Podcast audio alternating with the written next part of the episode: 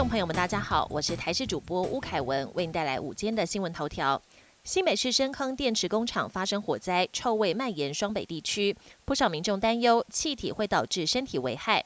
而深坑卫生所也开放三天门诊，随到随看。新北市卫生局表示，已经有四位民众就诊，症状为咳嗽、眼睛干痛、喉咙痛、流鼻水等轻微症状，已经给予缓解症状药物，也召开了专家会议。专家提醒民众可能会有迟发性症状发生，这三天还是要多加留意有没有胸闷、呼吸喘等症状，就可以尽速就医。年后不少上班族准备转职跳槽，根据人力银行的调查，有九成一的上班族有考虑转职，创下五年来新高。主要原因还是跟薪资脱不了关系，而其中大家最想跳槽的产业别，则是营造建筑跟传产制造业。另外比较特别的是，有四成上班族表示愿意降薪转职。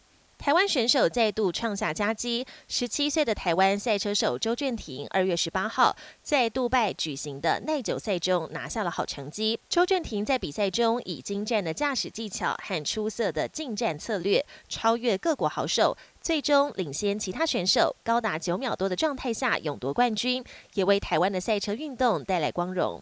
国际焦点。针对中国快艇在金门海域翻覆，造成两人死亡，国台办要求我方公布事实真相，严惩相关人员。国台办发言人朱凤莲二十一号表示，台湾方面粗暴对待大陆渔船，导致两名渔民遇难，事后还企图掩饰暴力行径。国台办除了强烈谴责，也要求我方满足罹难者家属的合理诉求，并向罹难者家属道歉。此外，两名幸存者回到中国后，也指控是台湾海巡冲撞渔船，才会导致悲剧发生。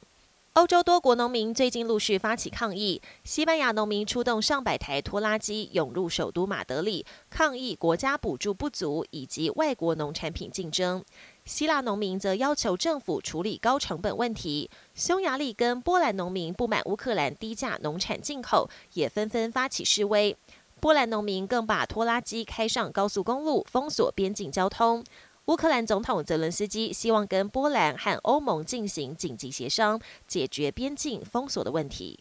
美国联合航空十九号一架从旧金山飞往波士顿的波音客机上，有乘客发现右边机翼明显破裂，紧急通知机组人员。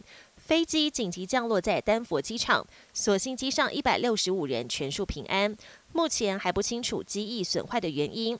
美国联邦航空总署也已经展开调查。本节新闻由台视新闻制作，感谢您的收听。更多内容请锁定台视各界新闻与台视新闻 YouTube 频道。